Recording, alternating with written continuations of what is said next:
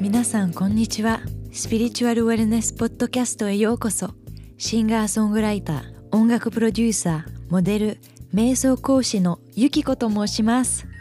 このポッドキャストではいろんな視点を持つゲストを呼んで一緒にウェルネスに対する意識を高め自分らしさ自分の可能性自分の人生の目標の見つけ方それを達成するための方法やツールをシェアしたいと思います。私にとってウェルネスとはこの3つの部分が一致することから始まります。体心精神または体感情思考とも呼べます。この3つの部分は気づいてても気づいてなくても連動しています。なので私にとってウェルネスとはこの全てが一致し一つ一つに意識を持ててそして深めて自分のエッセンスに気づき世の中に表現できることです。そうすれば自分らしさを表現でき自分の可能性を開き自分にとって一番の幸せを感じられるかと思います。この旅は一生続くかもしれません。でもこのポッドキャストを通していろんなウェルネスへのアプローチツール視点などを皆さんとシェアしたいと思います。そして一緒に意識を高めていけばより楽しくスムーズな旅になるかと思います。でも最終的にはあなた自身が一番自分に関して知っているのでピンとくる方法や考えを取り組んで合わないピンとこないのはスルーしてくださいね。では皆さん私と一緒に意識を高めるための旅に出ませんか？皆さんこんにちは。お元気ですか？今回のエピソードでは Numerology 数比の件でお話ししたいと思います。今回のエピソードは環境のエネルギーを良くするだけではなく体、心、マインドのサポートとなるデバイスソマベディックがスポンサーになってくれました。今回のエピソードでは数比で大切となるあなたのソウルナンバーの計算の仕方そこからわかる人生のテーマやあなたの可能性を開くためのアドバイス関係性を表す数字とそのテーマそして最後にあなたにとって2023年はどのテーマの年になるかをシェアしたいと思います。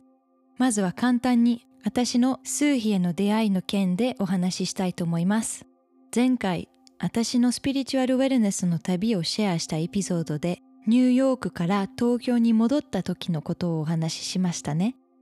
その時まではもう少しウェルネス寄りの旅でしたが2015年からより深くスピリチュアル的な旅になりました。その時に数秘の本と出会いました。そして自分のソウルナンバーに関して読んだら涙が止まりませんでした。なんでこの作家さんは私をこんなによく知っているの？と思いました。自分がなんとなく感じてたことを紙に書いてある言葉を読んでものすごいパワフルな気づきを与えてくれました。なので最初は自分のことをもっと知りたいからいろんな本を読んで調べてたらお友達や家族のソウルナンバーを聞いて情報を集めたりアドバイスなどもし始めました。そして周りの人がアドバイスがとっても役に立ったと言われて数日のセッションを2年前ぐらいにやり始めました。でも最近はポッドキャストと音楽の活動でとっても忙しいのであまりセッションは受けてないのです。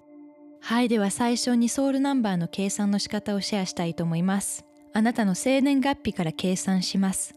生年月日の数字一つ一つ足してください。でも注意したいことがあります。例えば1月の31日1993年に生まれた方。すべての数字一つ一つ足すと31は3プラス1プラス1月なので1プラス1993なので1プラス9プラス9プラス3で27となります。実際この2つの数字も大切なんですが皆さんにとってシンプルになるためにメインでソウルナンバーを見ます。ソウルナンバーはこの2つの数字を足すとソウルナンバーとなります。なので今回は27だったので2と7をまた足して9となります。その方のソウルナンバーは9番です。もしもちょっとわかりづらかったら私のインスタグラムでポストで全部説明しますのでぜひそちらをチェックしてください。皆さんのソウルナンバー計算しましたか？ニュメロロジー。数比では1から9番のソウルナンバーがあります。でも11、22、33は足さないでそのままにします。その方たちのソウルナンバーはマスターナンバーと言います。ちなみに私は11番です。そして面白いのは私のインスタグラムをフォローしてくれてる方たちは11番が多いんですよね。やっぱり同じ感じのバイブレーションの方が集まるんですよね。私はそう信じてます。ではこれから1から9番の数字の中でメインのテーマや私のアドバイスをシェアしたいと思います。では最初に1番のソウルナンバーの方。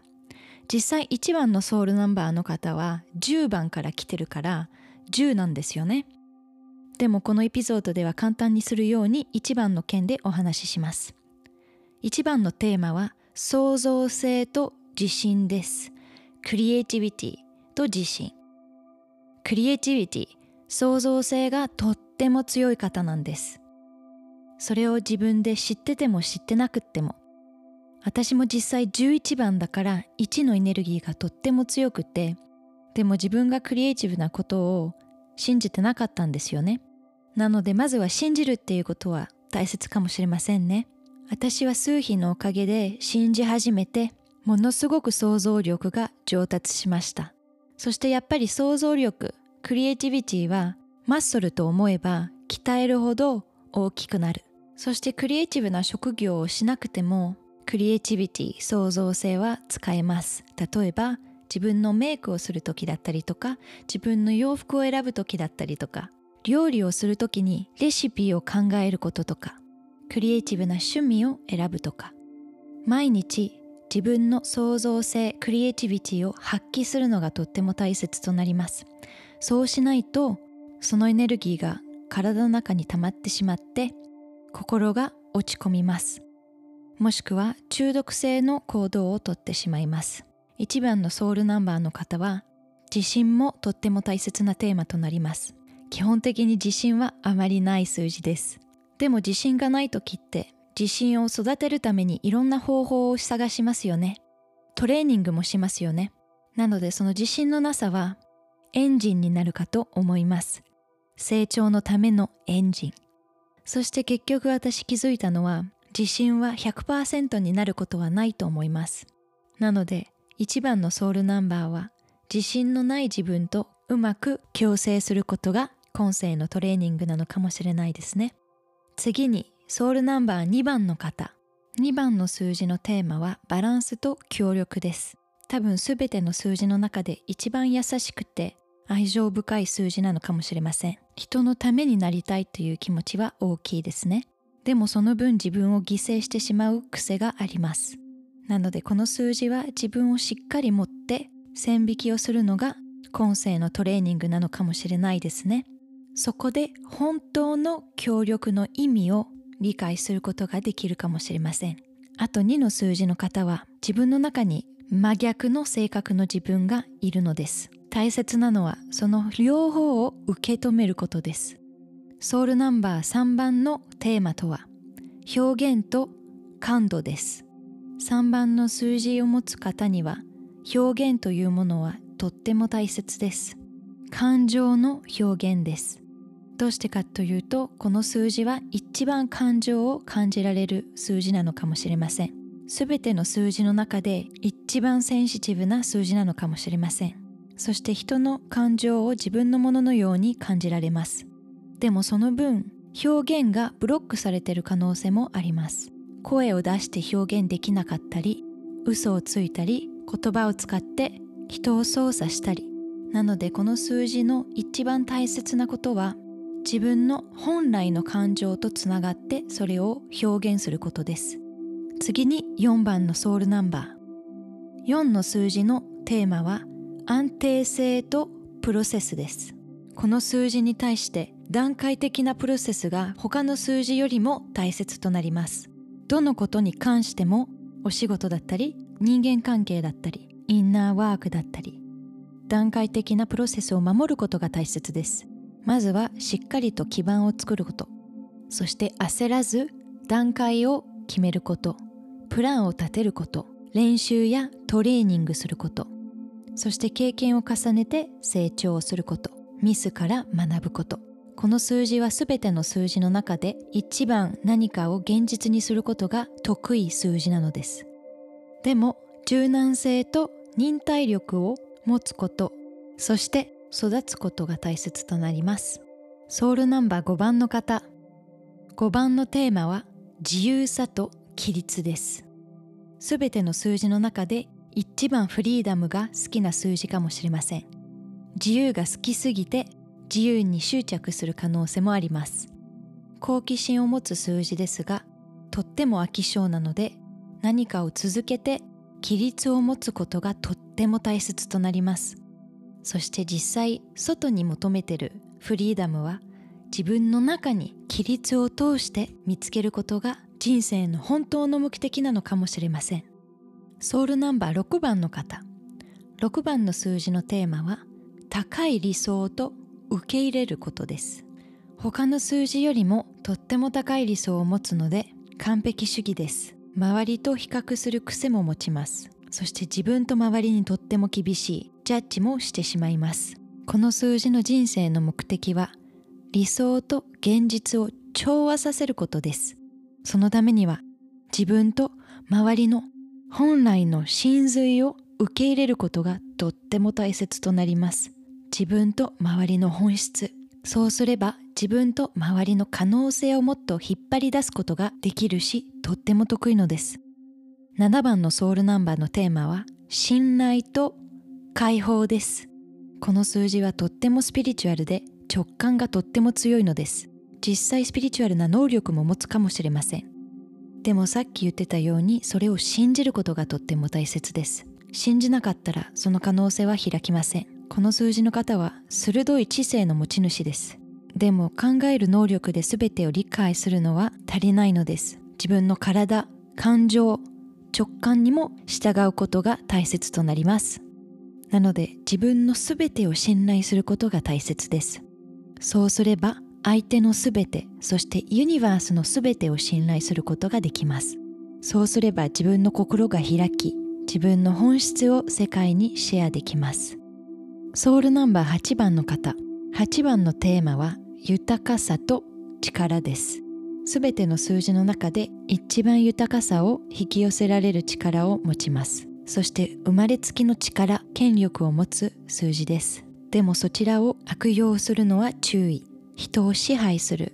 不快に感じさせる。おじげつく癖を持つ。もしくは真逆に自分の権力力に目覚めてなくて受け入れてなかったら支配されるシチュエーションを引き寄せます。この数字は自分の豊かさ権力を人のために使うのがとってもおすすめです。最後に9番のソウルナンバーの方。9番のテーマは知恵と高潔さです。この数字の方は生まれつきの知恵を持つと言えますね。客観的に物事を見るのが得意のです。そしてカリスマ性を持つ数字です。だからこそ人を導く力を持つのです。でも自分の中でこれは正しいと正しくないということにとらわりすぎてはいけません。自分と周りの人を罰することをしてしまうので。なので自分らしく生きればそれがインスピレーションとなるでしょう。次は関係性ナンバーリレーションシップナンバーの件でお話ししたいと思います。リレーションシップナンバーはあなたのソウルナンバーと相手のソウルナンバーを足すだけです。関係性ナンバーとテーマを知るだけでより良い関係性にシフトできるかと思います。でははじめに関係性ナンバーが2の場合とってもうまく協力をし合うことが可能となります。サポートし合い愛を感じれます。でもちゃんと自分をしっかり持って自分を失わないことに注意。そして相手に依存しすぎないように注意。関係性ナンバーが3の場合お互い感情のシェアがとてもよくできる可能性があります。でも本来の感情をちゃんとシェアすることが大切です。あと相手をちゃんと聞くことも大切です。永遠にお話ができるパートナーになれるかと思います。そして深い理解を感じられるかと思います。4のリレーションシップナンバー。この関係性は強い基盤を作られるパートナーシップとなれるかと思います。家族でもお友達でもビジネスでも強いファミリー感を感じられるかと思います。でも段階的なプロセスに従うことが大切となります。相手を少しずつステップバイステップ知る努力をすることです。焦らず忍耐力を持って関係性5番の数字この関係性はアドベンチャーを感じられるかと思います。楽しむ、あとは喜ぶテーマのリレーションシップ。でも極端な自立思考や依存に注意。そしてお互いの方向性を合わせたら、より良い関係性となるでしょう。6番の関係性ナンバー。お互い自分の可能性を引き出せる関係となるかと思います。お互いの理想にたどり着くためのサポートとなります。でもそのためには相手のすべてを受け入れることが大切です。ジャッジしがちなので注意するのが大切です。7の関係性ナンバー。この関係性ナンバーは一番カルマ的な関係性かと思います。前世であったことをすごく感じるかと思います。でもお互いの本来の感情をオープンにシェアすることが大切です。じゃないと裏切りを感じる可能性が高いです。8番の関係性ナンバー。お互いに豊かさを与えられる可能性があります。でもその豊かさはお金だけではないのです。いろんな面での豊かさです。そこでギブとテイクのバランスをよく取ることが大切となります。そしてお互い相手を支配することに注意。関係性ナンバー9番。この関係性ナンバーの方はお互いの成長を起こす数字です。それはお互いとっても違う考えや生き方を持つからです。なのでお互いの違いを100%受け入れることが必要となります。自分の考えや生き方を押し付けないように注意。10番の関係性ナンバー。この関係性は兄弟のような関係です。とっても近く感じる分、競争も感じられるかと思います。でもうまくいくととってもパワフルなクリエイティブなエネルギーを発揮できるかと思います。11番の関係性ナンバー。この関係性はとっても情熱的です。一緒にいると何でも現実にできます。お互いクリエイティブなエネルギーをパワーアップさせます。お互い協力することがとっても大切です。でもお互いに執着することに注意。とっても激しくてドラマチックになる可能性もあります。最後に12番の関係性ナンバー。この関係性ナンバーは1番に協力し合うことができます。お互い補完的です。2人で1つとなる。2人でいるとお互いの可能性がもっと開く。でもお互いの本来の感情をシェアすることが大切です。相手にやりすぎることに注意。今回のポッドキャストの最後のテーマは2023年はあなたにとってどのようなテーマの年になるか。でもそのお話をする前に今回スポンサーになってくれてるソマベディックの件でお話ししたいと思います。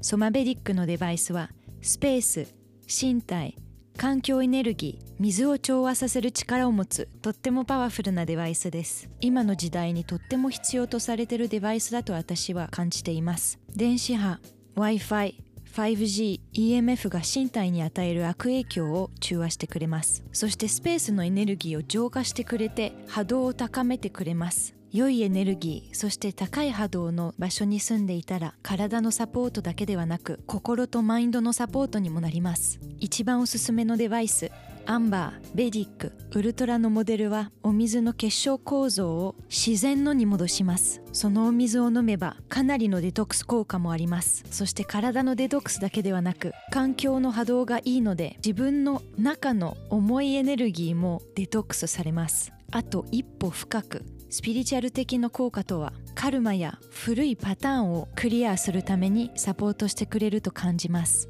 なので今地球がアップグレードされてる時に私たちのアップグレードもよりスムーズにできることをサポートしてくれるかと思います。最初ソメベジックを使い始めると1週間から1ヶ月の期間では個人的にかなりのデトックスとなりました。体のデトックスもすごく感じましたし思考や感情のパターンも出てきました。なので深いところまで浄化されてるってすごく感じました。そしてもちろん身体への効果は科学的に証明されてます。構成された水を飲むとミネラルやビタミンの吸収が高まります。あと汚染物質の解読健康な肌免疫力が高まります。椎間板と軟骨を改善する。あと同じくペットにも影響を受けます。ぜひ皆さんソマベジックに興味がありましたらいろいろと調べてみてください。こちらのエピソードのノートにも情報を載せてます。ではエピソードに戻りましょう。はいではエピソードの続きとなります。今回のポッドキャストの最後のテーマは2023年はあなたにとってどのようなテーマの年になるか。数秘では9年サイクルを繰り返します。そのサイクルの中にどこにいるかによってテーマが変わります。なので今年のテーマの数字を計算するためにはあなたの生まれた日にちと月を2023に足してください。なので自分が生まれた年を除いてください。そうすると今年のテーマがわかります。例えば私の場合1月5日に生まれました。なので5プラス1プラス2023年の2プラス2プラス3を足すと4番となります。私の今年のテーマは4番です。あなたの今年の数字が1番の場合、新しいサイクルの始まりです。なので今までやったことないことに触れたり、新しい場所に引っ越ししたり、お仕事を変えたり、新しい始まりを感じるかと思います。とってもワクワクするかもしれませんが、大きい変化を感じるかと思いますので、恐れも感じやすいかと思います。なのでグラウンディングするのがとてもおすすめです。バランスを取るためのツールを見つけることも大切です。この新しい風を楽しんでください。そして急に新しい人が人生に現れることがありえます。でも新しいことにスペースを開くことが大切です。2の年は協力とバランスを求められる年です。いろんな人と出会って新しいパートナーシップを作る可能性があります。新しい人が人生に現れるためには、今の自分に合わない人たちを手放すことが必要となります。なのでそれをジャッジせず、入れ替わりを楽しんでください。あと、2の年は、1年目に植えた種をもう少し育てる年にもなります。なのでこの年はいろんな新しい人を通して新しいことに開いて成長する年です。パートナーシップを組んでゴールへ向かってサポートし合いながら進む年です。今年が3番の年でしたら、今年はあなたにとって表現の年です。自分の本来の感情をシェアできるために、ユニバースはサポートしてくれます。そしていろんな経験を与えてくれます。あなたがその本来の感情とつながるために、そしてそれをオープンに世の中にシェアできるために、それは言葉を通してでもアートを通して書くことを通してあと先ほどの種今年は小さい葉っぱが出てきました。そちらにたっぷり栄養を与えること。次にあなたにとって今年は4番の年でしたら今まで発揮した新しいエネルギーをグラウンジングするための年です。そのためには規律を持ってプランを立てることが大切です。整理をすることも大切です。今年は安定とバランスを作る年です。それはどの面でも次のステップのために今年が基盤となるからです。準備が整ってるかどうかを確認するのもとっても大切となります。その安定を作るためには新しいルーティンをフォローするのも良いかと思います。次に今年はあなたにとって5番の年でしたらあなたにとって今年はアドベンチャーの年です。ワクワクすることが多くあるでしょう。今まで強い基盤を作ったのなら、いろんなチャンスが降ってくる年です。あと最初に植えた種、今年初めて実がなる。季節だと思えば今年は夏ですね次にあなたにとって6番の年でしたら今年は今までユニバースが与えてくれたことをみんなと分かち合う年ですその前の年にできた実をみんなとシェアする年です。その実を分かち合うことでもっと実がなるかと思います。そして今までの道と自分のすべてを受け入れるための学びが現れる年です。次に今年はあなたにとって7番の年でしたら感謝の年となります。今までの出来事そして成長した自分に感謝。自分への信頼を試される年にもなるかと思います。人への信頼も試されるかと思います。そしてユニバースへの信頼。もっとユニバースに身を任す。そして今までのサイクルを見直す年にもなります。あなたにとって今年は8番の年でしたら。今年は豊かさの年です。今までの実がお金のアバンダンスにも変わります。ユニバースからご褒美をもらえる年です。今まであなたの努力が実になっています。でもその実のクオリティは努力のクオリティと一緒です。そして秋が始まるように少し変化の風も感じるかと思います。最後に今年はあなたにとって9番の年でしたら9番はサイクルの終わりです。なのでいろんな知恵を集めてきました。自分はものすごく成長しました。でももうすぐ新しいサイクルが始まるのでいろいろと手放す時期にもなります。なので一旦止まって振り向いて今までの8年を見直して受け入れて全てを認めて全てに感謝する。自分を褒めることも大切かもしれませんね。これで数字占いのエピソードが終わりとなります。皆さんいかがでしたか？最後まで聞いてくれてありがとうございます。来月2月と3月には数日のセッションを少し復活しようかと思います。セッションを希望する方はぜひウェブサイトをチェックしてください。こちらのエピソードの下にリンクを貼ります。あとスポンサーになってくれてる Somavedic の情報をもっと知りたいのならこのエピソードの下ノートにいろいろとシェアしていますのでぜひチェックしてください。では来月がシーズン1の最後の1ヶ月です。来週からはがっつりスピリチュアルトークをしたいと思います。では皆さんお楽しみに。